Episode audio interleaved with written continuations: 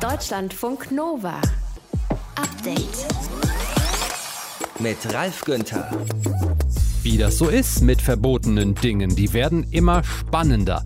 Die UEFA hat es quasi mit ihrem Regenbogenfarbenverbot bei der Münchner Arena geschafft, dass das Spiel heute Abend bunter wird denn je und mehr auf Toleranz, Diversität und Menschenrechte auch in Ungarn hingewiesen wird, als Viktor Orban das wahrscheinlich lieb ist. Ganz viel Aufmerksamkeit, die die LGBTIQ-Plus-Bewegung natürlich auch sieht. Dass es dann eben so eine Aufmerksamkeit bekommen hat, ist natürlich im positiven Sinne überraschend, auch für uns als Community. Wir fühlen uns auch gestärkt. Das ist ein Thema in diesem Podcast zum Update am Mittwoch. Martin Schütz aus dem Update-Team hat sich mit einer Erfindung gegen Schluckauf beschäftigt und äh, auch damit, äh, wie der Schluckauf generell so weggeht. Oh ja, ein hartnäckiges Thema bei manchen Leuten. Es soll Menschen geben, die das jahrelang gehabt haben. Äh, es gibt aber so ein paar Hausmittelchen, von der Atmung über Getränke, mit denen man das ganz gut in den Griff bekommen kann. Und dann gucken wir den Schwertwahlen beim Freundschaft pflegen und schließen zu, denn äh, sie suchen dabei physischen Kontakt und das total synchron, bewegen sich in perfekter Synchronisation und das gefällt uns Menschen. Warum eigentlich? Warum mögen wir synchrone Bewegungen? Unser Reporter hat sich damit beschäftigt. Auch das in diesem Podcast zum Update am 23. Juni 2021. Danke fürs Klicken, Laden und Hören. Deutschlandfunk Nova. So viel Kritik innerhalb von 24 Stunden gab es wohl äh, selten für die UEFA als auch für die Regierung von Ungarn. Der Europäische Fußballverband UEFA, weil er ein EM-Stadion in Regenbogenfarben beleuchtet verboten hat. Und pünktlich zum Spiel Deutschland gegen Ungarn in München eben im Stadion bekommt auch die ungarische Regierung jetzt richtig viel Gegenwind. Beides hat miteinander zu tun. Zusammen mit äh, Peter Neuhaus aus den Deutschlandfunk Nova Nachrichten wollen wir das hier im Update mal so sortieren, Peter. Also es fing ja alles mit einem Gesetz in Ungarn an. Ja, genau, ein Gesetz, das Informationen über Homosexualität und Transsexualität von Minderheiten fernhalten soll. Letzte Woche beschlossen im ungarischen Parlament mal ein Punkt aus dem Gesetz. Es sollen zum Beispiel Filme und Bücher für Kinder und Jugendliche verboten werden, wenn darin Sexualität dargestellt wird, die von Heterosexualität abweicht. Und dieses Gesetz ist, du hast es gesagt, eng verknüpft mit der Stadiongeschichte in München. Ein Stadion in Regenbogenfarben bei einem Spiel Deutschland gegen Ungarn wäre natürlich ein klares Zeichen für Vielfalt im Allgemeinen, aber eben auch gegen das ungarische Gesetz im Speziellen gewesen. Seit gestern wissen wir, haben wir auch darüber berichtet, gestern und auch vorgestern darüber gesprochen, die Beleuchtung ist verboten worden von der UEFA, weil das eben zu politisch sei. Aber pünktlich zum Spiel setzt jetzt die EU, die Europäische Union, ein klares Zeichen. Ja, und zwar ganz konkret gegen das Gesetz in Ungarn. EU-Kommissionspräsidentin Ursula von der Leyen hat angekündigt, entschieden gegen das Gesetz vorgehen zu wollen. The Hungarian bill is a shame. Sie hat das Gesetz als Schande bezeichnet. Es verstoße gegen fundamentale Werte der Europäischen Union und diskriminiere Menschen aufgrund ihrer sexuellen Orientierung. I strongly believe in a European Union where you are who you want to be. And I strongly believe in a European Union where you are free to love whom you want. Von der Leyen machte also klar, dass sie die EU als einen Ort sieht, an dem man sein kann, wer man ist und lieben kann, wen man möchte. Es gab aber noch äh, mehr Worte von der EU.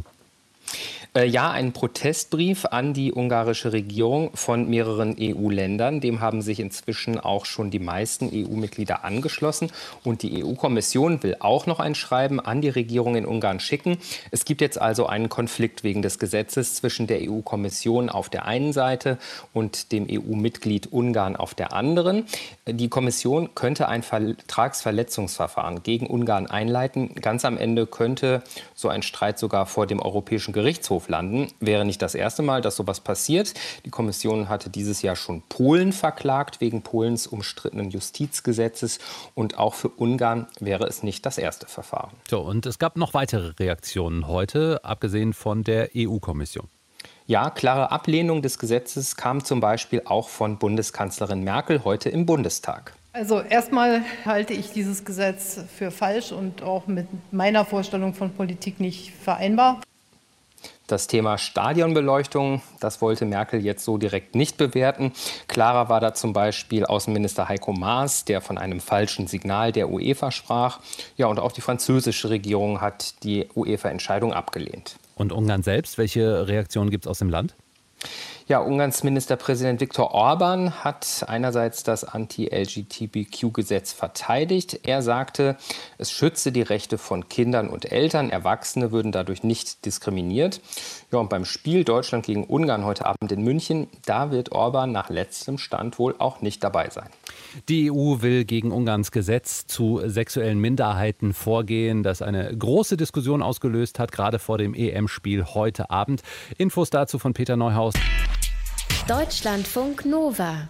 Update. Tiere mit Schluck auf. Total süß. Eine hervorragende Ablenkung für euch im Homeoffice. Da gibt es bei YouTube hicksende Gorillas, Tiger, Hunde und Katzen natürlich. Ach ja, und auch Videos von hicksenden Kindern.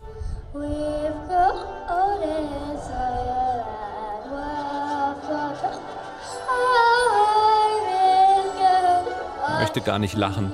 Der arme Siebenjährige aus Australien. Der durfte bei einem Baseballspiel die Nationalhymne singen und hat das Ganze eisern mit einem Schluck auf durchgezogen.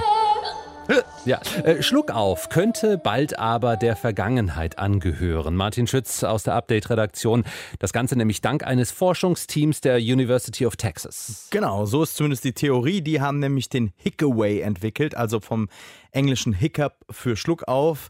Das ist ein Spezialstrohhalm, der hat am Boden ein Ventil und ähm, das soll uns das Trinken erschweren. Und dadurch sollen wir beim Schlucken genau die Nerven aktivieren, die das Hicksen überhaupt erst verursacht haben.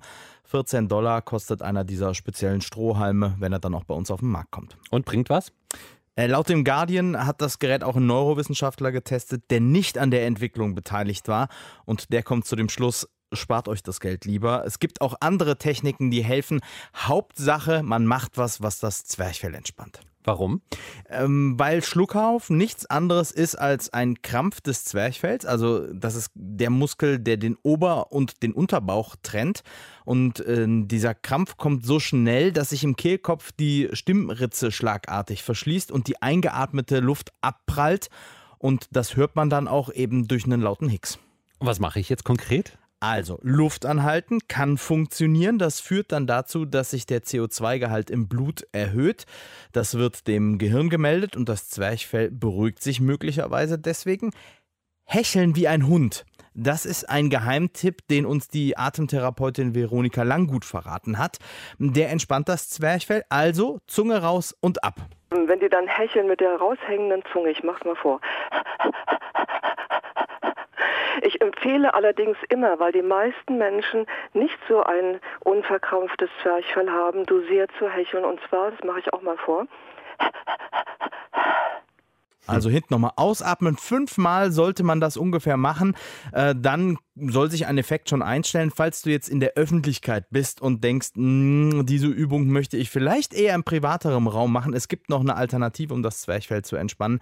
Nämlich schnüffeln wie ein Hund oder grundsätzlich so, dass Ablenkung dazu führt, dass man sich wieder entspannt. Ja, und ablenken und sich entspannen kann man auch, indem man sich beispielsweise hinlegt, Beine zum Bauch ziehen, das entkrampft auch das Zwerchfell. Oder mit kaltem Wasser gurgeln oder den Kehlkopf mit Eiswürfeln bestreichen. Oh, das muss noch erklären. Warum das? Weil Kälte und Wasser reizen den sogenannten äh, Vagusnerv in der Rachenwand ist der. Das ist der längste Hirnnerv des Körpers und der verläuft runter bis zum Zwerchfell und der kann stimuliert werden und äh, genau der Reflex, der dann eben zum Schluck aufführt, kann so unterbrochen werden.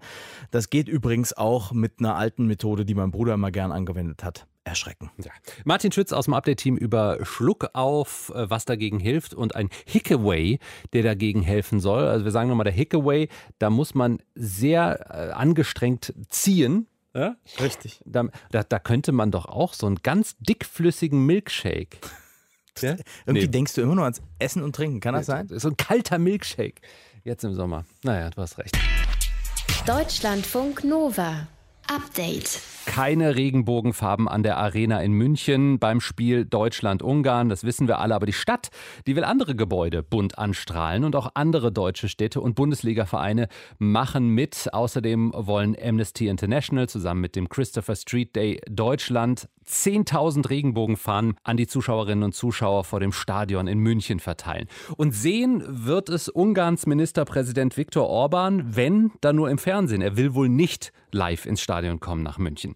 Die Regenbogendebatte, die hat äh, für großen Wirbel gesorgt im Sport und in der Politik. Aber hat sie eigentlich auch was gebracht? Das fragen wir Christoph Herzsch. Er spielt Fußball bei den Street Boys in München. Das ist äh, das einzige offen schwule Fußballteam, das im offiziellen Ligabetrieb des DFB mitspielt. Hallo Christoph. Hallo Ralf. Wie blickst du auf diese Debatte? Also hätte der Regenbogen am Stadion aus deiner Sicht irgendwas verändert für das Leben, die Rechte der LGBTIQ-Plus-Community in Deutschland oder in Ungarn? Ja, jedes kleine Zeichen, was man setzen kann, ähm, verändert immer wieder ein bisschen mehr für das Leben der LGBTQ-Plus-Gemeinschaft. Die UEFA hat sich hier wirklich ein Eigentor geschossen. Ich glaube, die UEFA hätte sich auch besser dran getan, wenn sie das einfach zugelassen hätte. War es äh, vielleicht nicht sogar für Schwule, für Lesben, für Transpersonen gut, dass die UEFA die Regenbogenbeleuchtung verboten hat? So bekommt das Thema sehr, sehr große Aufmerksamkeit in ganz Europa, teilweise in der Welt. Ja, absolut. Ähm, das Thema ist weltweit äh, aktuell ganz oben in den Schlagzeilen. Die UEFA hat, wie gesagt, hier sich selber in den Fokus gerückt, das Thema in den Fokus gerückt, Homo- und Transphobie im Fußball. Für uns ist das natürlich eine Gelegenheit, die wir gerne aufgreifen hier als Community in München, aber auch eben, wie man sieht, bundesweit, europaweit ähm, hier gemeinsam sich stark zu machen und eben auch dann zu nutzen, dass man auch in Europa Leiter Länder hat, ähm, in denen unsere queeren Freunde nicht die gleichen Rechte genießen wie wir. Und das nutzen wir jetzt eben, um hier ein Zeichen zu setzen. Kannst du vielleicht die UEFA auch verstehen in ihrer Argumentation, wenn sie sagt, es ist das Spiel gegen Ungarn? In Ungarn wurde gerade erst das umstrittene Gesetz eben zum Informationsrecht zum Thema Homosexualität, Transsexualität beschlossen. Das ist äh, ein politisches Statement und deshalb hat die Regenbogenbeleuchtung nichts da zu suchen bei der EM. So ist ja äh, die Argumentation der UEFA. Ich kann es ein bisschen nachvollziehen in Hinsicht auf die Statuten, die die UEFA hat, aber allein heute hat die UEFA wieder gezeigt, wie scheinheilig doch alles ist, was sie sagen und zeigen. Denn selbst heute hat die UEFA auf allen Social-Media-Kanälen ihr Logo in den Regenbogenflaggen gezeigt. Und dann zu behaupten, dass ein Stadion politisch wäre, wenn es ein Regenbogenflaggen wäre, ist einfach falsch. Hm. Es sind ja jetzt eine Reihe von anderen Regenbogenaktionen äh, geplant. Ich habe es gerade schon aufgezählt, in München, aber auch in anderen Städten, auch bei Bundesliga-Vereinen, äh, als Alternative sozusagen zum beleuchteten Stadion in München. Hat dich äh, diese große Solidarität und die große Aufmerksamkeit auch überrascht? Die Reaktion der anderen Vereine, der anderen Städte kam dann doch jetzt im überwältigenden Maße und das Ganze war super kurzfristig, aber dass das dann eben so eine Aufmerksamkeit bekommen hat, ist natürlich im positiven Sinne überraschend, auch für uns als Community. Wir fühlen uns auch gestärkt, dass sich andere Städte mit uns solidarisieren. Wir hier in München werden auch unseren Teil dazu beitragen, wenn wir die Arena eben nicht bunt erleuchten können, dann werden wir uns eben da vorstellen und alles bunt machen. Ja, wobei es natürlich auch sehr einfach ist für andere Bundesliga-Stadien zum Beispiel äh, jetzt zu sagen, ach, wir beleuchten, aber die müssen sich ja auch nicht rechtfertigen vor der UEFA oder vor anderen Verbänden. Ne? Das ist richtig. Hier haben die Standorte natürlich freie Hand, das zu machen. Es gab in letzter Zeit ja immer wieder Aktionen, aber auch in der Bundesliga und vom DFB, wo man auch schon die Regenbogenflagge gezeigt hat. Das Ganze ist natürlich immer noch ausbaufähig, aber ein Schritt in dieser Art, der nicht im Zeichen eines städtischen CSDs ist, sondern hier explizit auf ein Ereignis, was tagesaktuell passiert, wo dann so schnell Solidarität gezeigt wird, ist schon ein großartiges Zeichen. Wo schaust du heute Abend das hm? Spiel und guckst dir die Zehntausenden, hoffentlich Zehntausenden Regenbogenfahnen im Stadion an? Ja, erst einmal werde ich dabei sein, die Regenbogenfahnen zu verteilen. Das wird äh, eher mein Highlight sogar heute Abend. Hm. Und dann werde ich das Spiel mit meinen Jungs von den Street Boys zusammen gucken. Die Street Boys aus München. Christoph Herz ist in diesem Team dabei und wir haben mit ihm darüber gesprochen. Über die vielen, vielen Aktionen, Regenbogenaktionen deutschlandweit heute Abend. Ich wünsche dir ein schönes Spiel. Vielen Dank, dir auch. Deutschlandfunk Nova. Update. So süß, die schwimmen Rücken an Rücken, reiben ihren Nasen ganz putzig aneinander, berühren sich zärtlich mit ihren Flossen. Wenn Schwertwalpaare Freundschaften pflegen oder auch Freundschaften schließen wollen, dann suchen sie physischen Kontakt, meist zu Walen, die ähnlich alt sind. Das hat ein Forschungsteam der University of Exeter jetzt mit Hilfe von Drohnen rausgefunden, haben die beobachtet und gut zu erkennen in den Aufnahmen ist auch diese Annäherungsversuche, die laufen in perfekter Synchronisation ab. Und damit sind Wale, sagen die Forschenden, uns Menschen sehr, sehr ähnlich. Denn egal ob beim Singen, beim Tanzen, beim Klatschen oder beim Spazieren, wir bewegen und verhalten uns gerne synchron, um Beziehungen herzustellen. Aber warum eigentlich? Unser Reporter Matthias von Lieben ist in diese Materie äh, ja quasi mal eingetaucht.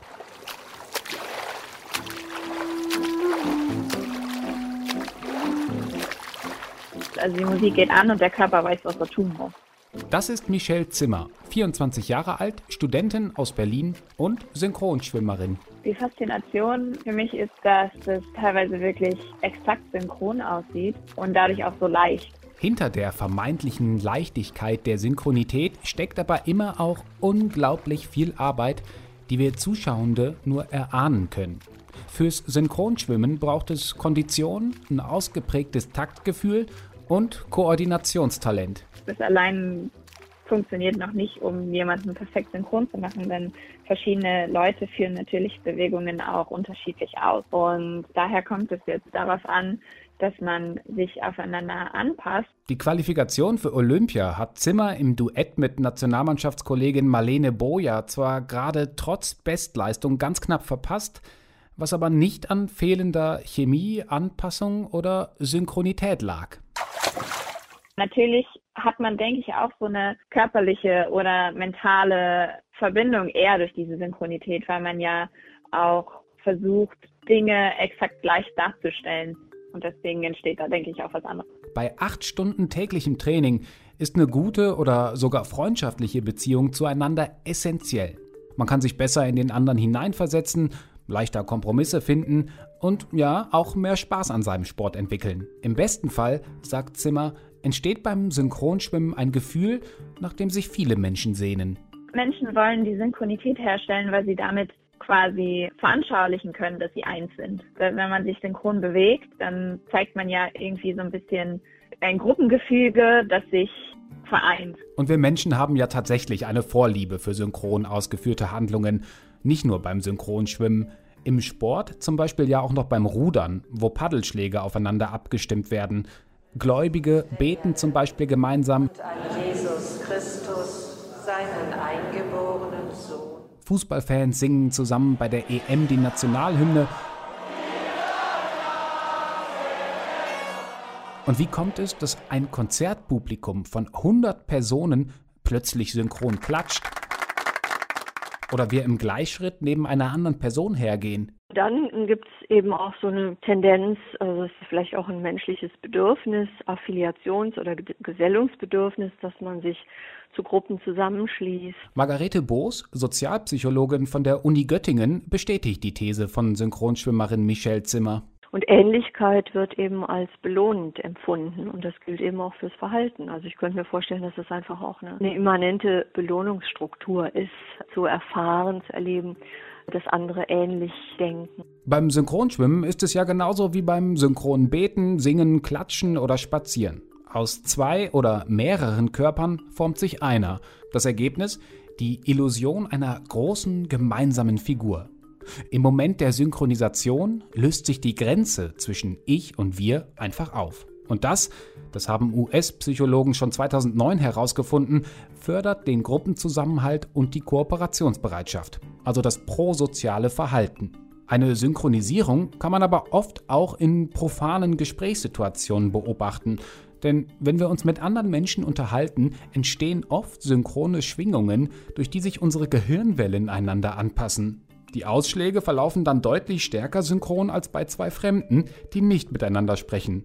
Und dabei passiert sogar noch mehr. Also wenn zwei oder mehr Menschen im, im Gespräch sind, dass man dann über die Zeit beobachten kann, dass sie ihre Mimik, ihre Gestik synchronisieren, dass sie auch zum Beispiel ihre Sprechgeschwindigkeit einander anpassen und dass diese Synchronität einhergeht mit einer wechselseitigen Sympathieeinschätzung. Bekannt ist das auch unter Mimikrie. Das Phänomen, dass Menschen andere Menschen unbewusst und automatisch nachahmen. Egal ob Gesichtsausdrücke oder die Geschwindigkeit des Wippens mit dem Stuhl. Je höher der Grad der Synchronizität, desto größer der positive Effekt für zwischenmenschliche Beziehungen. Klingt irgendwie danach, als ob sich alles immer zum Guten wendet, wenn es denn nur synchron ist. Aber mal gegen den Strom zu schwimmen, aus dem Takt zu geraten oder aus der Reihe zu tanzen, eine Asynchronität herzustellen, also das kann schon auch manchmal helfen, damit eben nicht alle das Gleiche machen und denken und fühlen, sondern auch Neues, Verrücktes und Überraschendes entstehen kann. Deutschlandfunk Nova. Update. Es sind jetzt noch 95 Tage bis zur Bundestagswahl. Vorher ist Sommerpause in der Politik und gleichzeitig natürlich Wahlkampf. Und heute haben die letzten drei Sitzungstage des Bundestages vor dieser Pause begonnen. Sehr wahrscheinlich wird es zum Ende des Jahres hin eine neue Regierung geben, eine neue Koalition und keine GroKo mehr. Und wir schauen uns heute Abend mal an, wie die Performance der aktuellen großen Koalition aus Union und SPD so ausschaut. Wie ordentlich wurden die Versprechen aus dem Koalitionsvertrag abgearbeitet oder eben nicht. Das machen wir mit der Politikwissenschaftlerin Julia Schwanholz von der Uni Duisburg-Essen. Guten Abend. Guten Abend. Wie hat sich denn die Große Koalition geschlagen, wenn man darauf blickt, welche Gesetze sie in der Wahlperiode umgesetzt hat? Ja, insgesamt muss man der Großen Koalition ein gutes Zeugnis ausstellen, wenn man sich das Ganze quantitativ anschaut. Qualitativ werden die Anhängerinnen und Anhänger der Oppositionsfraktionen natürlich niemals überzeugen können, dass diese Koalition, diese Bundesregierung gut gearbeitet hat. Quantitativ können wir ganz klar sagen, das war schon 2019 so. Das hat eine Studie der Bertelsmann Stiftung in Kooperation mit dem Wissenschaftszentrum Berlin herausgearbeitet, dass mehr als 60 Prozent des Koalitionsvertrages bereits umgesetzt waren. Das ist überraschend, denn wenn wir uns erinnern, ist ja die Große Koalition mit Verspätung eigentlich erst gestartet. Am 7.2. war alles durch. Man konnte sich einigen, nachdem ja die Jamaika-Verhandlungen damals aufgrund des Rückzugs der FDP ähm, gescheitert waren. Und dann startet man also ein halbes Jahr nach der Bundestagswahl etwas verspätet in die Arbeit. Und trotzdem war dann die Bilanz nach der Hälfte sehr positiv. Und wenn wir uns das Ganze jetzt anschauen, dann müssen wir sagen, wir sind wirklich im Bereich der 90 Prozent. Ich habe es jetzt nicht eins zu eins nachgerechnet, aber es ist noch im, mehr im zweiten Teil eigentlich umgesetzt worden als im ersten Teil, sodass wir insgesamt wirklich eine große Zahl von Gesetzen haben, die umgesetzt werden. In absoluten Zahlen sind es tatsächlich 524 Gesetze, die verabschiedet wurden. Davon sind 425 von der Bundesregierung eingebracht worden. Und welche wichtigen Gesetzesvorhaben konnten in dieser Wahlperiode nicht umgesetzt werden? Nun ja, wir haben natürlich auch ein paar äh, Projekte, die man kann sagen, nicht angefasst wurden. Damit sind sie nicht gleich gescheitert, sondern eher verschoben. Sowas wie die Altersvorsorgepflicht für Selbstständige ist nicht umgesetzt worden. Wir haben auch die Abgeltungssteuer, also diese Pauschalbesteuerung von Kapitalerträgen, die äh, abgeschafft werden sollte. Und auch das Arbeitszeitgesetz ist nicht richtig umfassend angefasst worden. Hat Hubertus Heil als Arbeitsminister sich eher auf die Homeoffice-Regeln ähm, konzentriert, also etwas, was in der Pandemie ja eben auch sehr, sehr wichtig gewesen ist. Und man sieht hier sehr deutlich, dass das Beispiele sind, die in den Bereich Arbeit und Soziales hinein fallen und damit natürlich auch originäre Anliegen der SPD sind. Denn das ist ja auch die Partei als kleinerer Koalitionspartner, äh, der im Grunde genommen aus dieser insgesamt positiven Bilanz wenig Profit schlagen konnte. Aktuell haben wir das Kabinett Merkel 4. Kabinett 3 und 1 waren auch schon GroKos aus Union und SPD. Nur zwischendurch mal war die FDP äh, Koalitionspartner von CDU, CSU. Wie steht denn die jetzige Regierung im Vergleich da zu den Vorgängerregierungen? Also wir sehen, das ist auch eins der Ergebnisse aus dieser Studie, die ich eben schon einmal zitiert habe, dass die Vorgängerregierung deutlich langsamer gearbeitet hat, denn sie hatte zur Hälfte der Amtszeit weniger als 50 Prozent des Koalitionsvertrages und damit der Versprechung an die Wählerinnen und Wähler umgesetzt. Und sie hatte natürlich nicht, das ist ein ganz großer und wesentlicher Unterschied, mit einer Pandemie in nie dagewesenem Ausmaß zu kämpfen. Ähm, das ist etwas, was natürlich ab 2020 das Geschehen in Deutschland, auch nicht nur in Deutschland, weltweit maßgeblich bestimmt hat, aber sich eben auch stark auf die gesetzgeberische Tätigkeit und die äh, Performance der Bundesregierung insgesamt ausgewirkt hat. Und 2020 sehen wir aber, dass sogar mehr Gesetze verabschiedet wurden als 2019. Das heißt, insgesamt muss man sagen, ähm, hatten wir es schon mit einer sehr aktiven, teilweise auch krisengestressten Bundesregierung zu tun. Durchaus ein Drittel aller Gesetze 2020 entfielen dann auf die Covid-19-Maßnahmen. Aber wir können festhalten, trotz Covid-19-Pandemie wurden sehr, sehr viele Gesetzesvorhaben umgesetzt von der aktuellen Großen Koalition im Kabinett Merkel IV. Wir haben darüber gesprochen mit Politikwissenschaftlerin Julia Schwanholz. Deutschlandfunk Nova. Update. Britney Spears. Sitzt sie manchmal zu Hause und singt vor sich hin My loneliness is killing me. Weiß man nicht so genau, ne? So richtig viel aus ihrem aktuellen Privatleben ist nicht bekannt, außer dass sie raus will aus der Vormundschaft ihres Vaters. Das konnten wir im April in der Doku Framing äh, Britney Spears ziemlich deutlich sehen. Die Fans, die hoffen, dass die Loneliness sie eben nicht killt.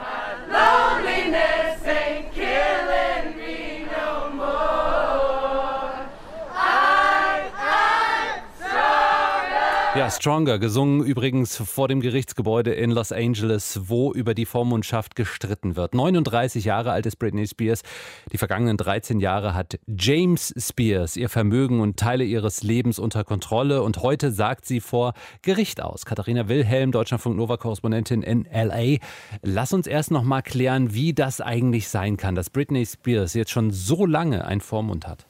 Mm, Ja, das ist ja echt eine interessante Geschichte. Und das Ganze geht zurück auf eine, ich sag mal, eher schlechte Episode in ihrem Leben im Jahr 2008. Wir erinnern uns vielleicht noch an so ein paar Paparazzi-Bilder und Videos. Britney schneidet sich eine Glatze, fährt verwirrt mit ihren Kindern durch die Gegend.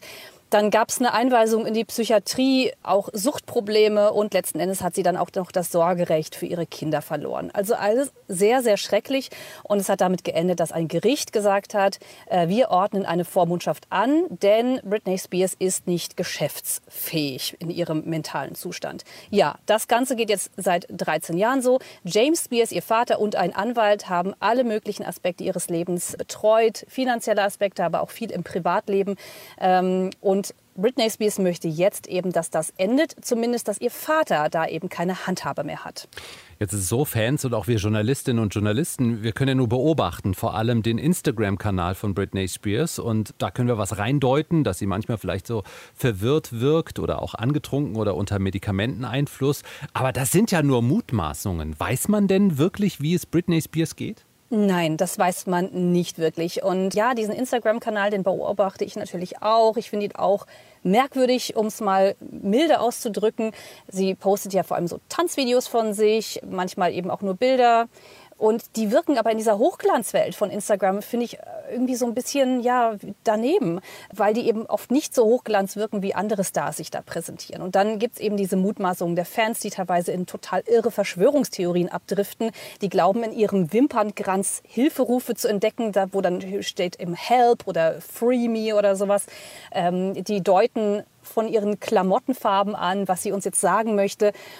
Es ist aber schwierig, wirklich eindeutig zu sagen, was Britney Spears will. Man weiß zumindest, dass sie sich mal diese Dokumentation angeschaut hat, Framing Britney Spears, und sie war wohl nicht ganz so glücklich über die Darstellung. Sie sieht sich nicht so sehr als das Opfer, wie sie in dieser Dokumentation dargestellt wird. Trotzdem, der Schmerz eben, wie es ihr momentan geht, der scheint groß genug zu sein, dass sie sich jetzt ja persönlich vor Gericht äußern wird. Und äh, wie kam es jetzt dazu? Naja, weil der Richter bis jetzt immer äh, abgelehnt hat, diese Vormundschaft zu beenden, zum einen und zum anderen, weil jetzt schon so lange darüber gestritten wird, welche Rolle James Spears in ihrem Leben spielt. Und darüber kann wirklich nur Britney Spears selbst Auskunft geben. Ähm, das kann, glaube ich, auch kein Anwalt dann mehr leisten. Und ähm, offensichtlich, ja, ist sie jetzt auch gewillt, ähm, vor Gericht auszusagen, damit auch ein Stück weit in die Öffentlichkeit zu gehen mit ihrem sehr persönlichen Fall. Dass ein Mensch in ihrem Alter äh, für eine derart lange Zeit unter Vormundschaft gestellt wird. Das ist ja zumindest in Deutschland eher ungewöhnlich. In den USA, das haben wir ja auch in der Doku gesehen, ist das durchaus aber drin. Auch bei so einem prominenten Menschen wie Britney Spears?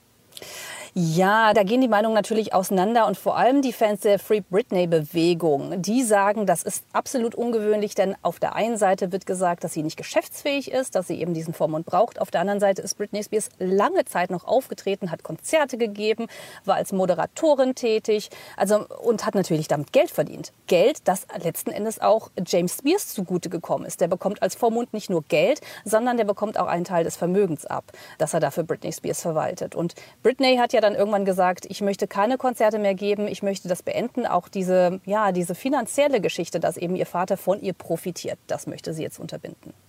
Britney Spears sagt im Streit um ihre Vormundschaft heute selbst vor Gericht aus. Infos waren das aus Los Angeles von unserer Korrespondentin Katharina Wilhelmer. Deutschlandfunk Nova. Update. Montag bis Freitag, immer zwischen 18 und 20 Uhr. Mehr auf deutschlandfunknova.de.